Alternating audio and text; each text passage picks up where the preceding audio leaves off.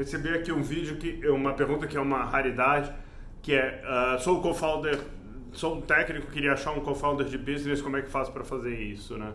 Uh, e, é, e é, um pouco follow-up do vídeo 104, onde a gente discutiu por que, que existem tão poucos co-founders técnicos, então é uma ótimo, um ótimo ponto para a gente discutir.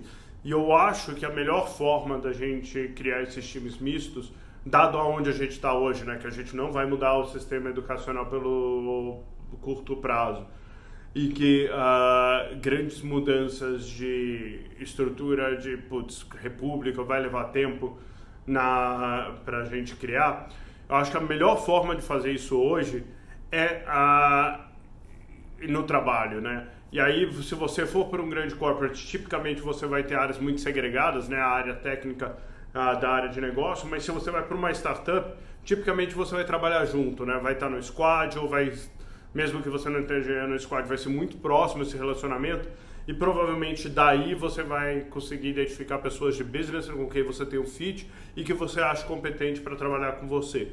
Então, a minha sugestão, isso tanto para os caras de business quanto para os caras de tech, se você em algum momento quer cofundar uma empresa, a melhor experiência que você pode ter não é uh, ir para uma consultoria, não é ir para um grande corporate, é ir para uma startup, preferencialmente pós-série A. Por que pós-série A? Porque até série A você ainda está ali num processo de desenvolvimento de produto, de ideação que ele é muito artístico, né? Ele é pouco replicável. Pós-Série A, essa empresa vai entrar numa fase de montar máquinas, montar escalada, uh, crescer ali dos seus 20, 30 funcionários para 200.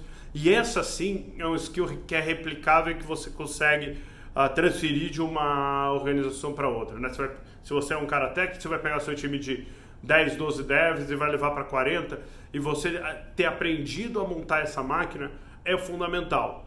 Uh, ali também você vai começar a ter gente mais qualificada, né? porque a empresa começa a conseguir trazer pessoas com um nível de qualificação maior, com um pouco mais de salário, porque ela já levantou dinheiro.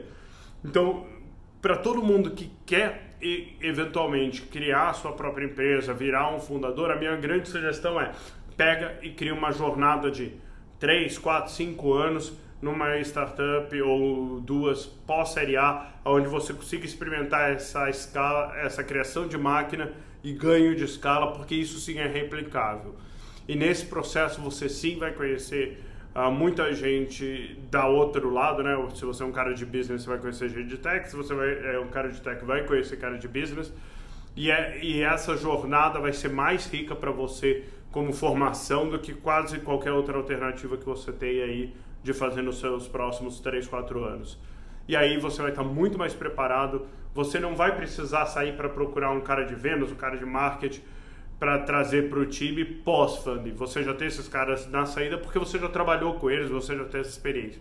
Por isso que para mim o momento atual do mercado brasileiro é tão importante. Porque agora a gente começa a ter as primeiras saídas, a gente começa a ter volume de startups escalando o suficiente para criar um pool de talentos que daqui a um, um, dois, três anos, conforme essas empresas forem saindo e, o, e, as, e as pessoas forem tendo seus option pools fully vested, você vai ter um monte de talento que já escalou, que já tem essa experiência, que já conhece as contrapartes, voltando para fazer startups ainda mais rápido, né? A gente vê isso com o pessoal que saiu da 99, já começando a fazer várias empresas.